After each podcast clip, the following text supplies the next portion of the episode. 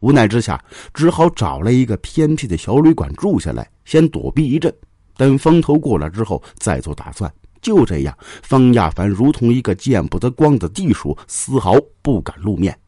方亚凡在旅店躲了两个多月，看身上带的钱所剩无几，这才不得不壮着胆子出去找活很快，他在一家酒店找到一个洗碗摘菜的活每天早上干到夜里十二点才休息。从没干过体力活的方亚凡累的是腰酸背痛啊！回到住处之后倒头就睡。干了不到两个月，实在吃不消，这才在一个热心大娘的帮助之下，来到一个家政公司。在家政公司啊，闲余时间比较多，几个姐妹呢，经常三三两两的结伴去逛街。而方亚凡因为害怕，从来不敢出门。一次，几个姐妹硬是要把他拉出去一块玩，结果啊，刚走到街口，一辆警车呼啸从他们身边而过。心虚的方亚凡吓得是浑身直冒冷汗呐，一下蹲坐在地上。几个姐妹吓得赶紧问他怎么了。方亚凡支支吾吾，谎称自己肚子疼。站起来，逃跑似的跑回公司宿舍。随着时间推移，巨大精神压力使方亚凡患上严重的心理疾病。夜里一闭眼就会做噩梦，出门遇到警察都会冒冷汗，听到警车的喊声就哆嗦发抖。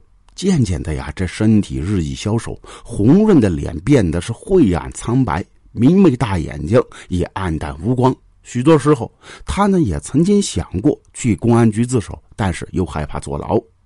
时间转瞬到了二零一六年的四月，备受煎熬的方亚凡再也忍受不下去，想以死来了却自己。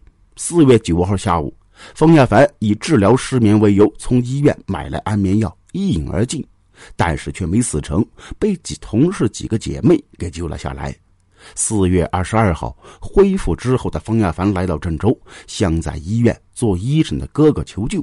然而，当他来到郑州之后，看到哥哥幸福的一家，又不忍心让哥哥为他担惊受怕，就没敢把自己杀人的事告诉哥哥。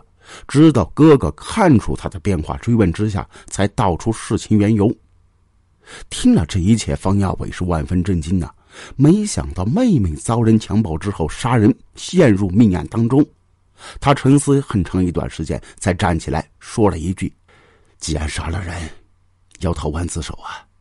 听哥哥要他去自首，方亚凡惊恐的颤抖一下，扑通跪在哥哥面前，哀痛的说：“哥，我怕，我也不想坐牢，你得救救我。”方亚伟轻轻搀扶起妹妹，心如刀绞的说：“亚凡。”你是我亲妹妹，不是哥哥不救你，人命关天呐！再说你也是受害者，是迫于无奈之下才杀人的。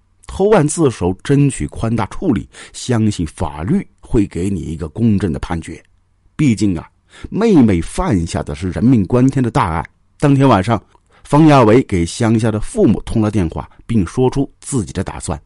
第二天，父母悲泣的赶到郑州，抱着女儿一阵痛哭之后，父亲怒声责备方亚伟：“别人家犯了这种事儿，都千方百计隐瞒，你却把妹妹往公安局推，她可是你亲妹妹。如果你把妹妹交给公安局，我就不认你这个儿子。”母亲呢也痛苦的威胁：“你要胆敢让你妹妹坐牢，我就死给你看。”方亚伟陷入两难的抉择当中，一边是手足情深、异母同胞的亲妹妹，一边是庄严如山的法律。几天几夜的思索啊，方亚伟依然觉得送妹妹去自首才是唯一的选择。于是，方亚伟开始晓之以理、动之以情的劝解父母。刘慧君知道丈夫是一个守法的高级知识分子，也是一个重情重义的人，她认定的事儿。绝不会错。于是刘慧君也苦口婆心的帮助丈夫进行劝说。终于，在他们劝说之下，父母流着泪答应了下来。方亚凡也在劝说之下，从巨大的惊恐当中解脱出来，决定听从哥哥的劝告去投案自首。二零一六年六月八号，方亚伟带着妹妹方亚凡驱车赶到深圳，向当地公安机关自首。然而，让方亚伟没有想到的是啊，公安机关却没有此案的备案记录。原来呀，方亚凡被周浩东强暴之后，向周浩东所刺三刀，并没有刺到要害部位。周浩东被刺倒在地上之后，处于暂时的昏迷。方亚凡因为心里边紧张，误认为周浩东被自己杀死。方亚凡害怕被抓之后，周浩东慢慢的醒来，忍着剧痛爬起来，到了一家诊所，谎称自己被歹徒劫财刺伤，处置伤口之后，逃到一个朋友那儿躲藏起来养伤。因犯强奸罪，他一直不敢报案。两个月之后，周浩东伤好了，他担心方亚凡报案，又到老家河北邢台躲了几个月。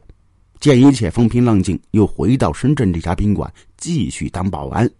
方亚凡的投案使这起强奸案浮出水面，警方对此案是非常重视。根据方亚凡提供的线索，警方很快将周浩东控制，并于二零一六年六月十二号将闻讯逃到广州的周浩东抓捕归案。经过公安机关认定。方亚凡在该案当中属于受害者，对周浩东所刺的三刀属于正当防卫，免于刑事处罚。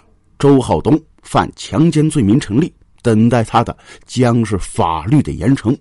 而今呢，方亚凡已经走出恐惧的噩梦，重新开始自己的人生。记者采访的时候，他激动地说：“呀，我应该感谢我哥哥，是他救了我，也救了我们家。”在此，我也再次衷心祝福这个被伤害的女孩重新起航，扬起生命的风帆。这是一个值得深思的案子呀！